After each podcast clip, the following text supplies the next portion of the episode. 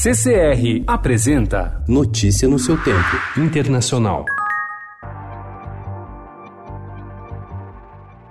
Após ter dito que não enviaria ninguém do alto escalão para a posse do presidente argentino Alberto Fernandes, Jair Bolsonaro mudou de ideia ontem e convocou o vice-presidente Hamilton Mourão para representá-lo. A decisão foi tomada após almoço com militares no Clube Naval. É a primeira vez desde 2002 que um presidente brasileiro não vai à cerimônia de um presidente da Argentina.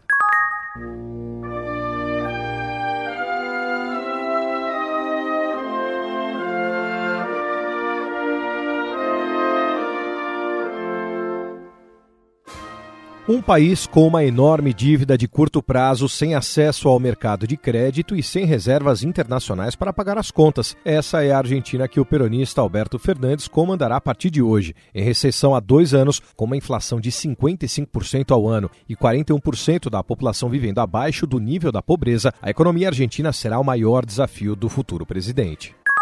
A erupção do vulcão na Ilha Branca, no norte da Nova Zelândia, deixou ontem ao menos cinco mortos, 20 feridos e oito desaparecidos. Segundo a polícia, cerca de 50 turistas visitavam a ilha no momento da erupção, que lançou cinzas e pedras no ar. Um casal de brasileiros que viajava pela Nova Zelândia escapou por pouco da erupção.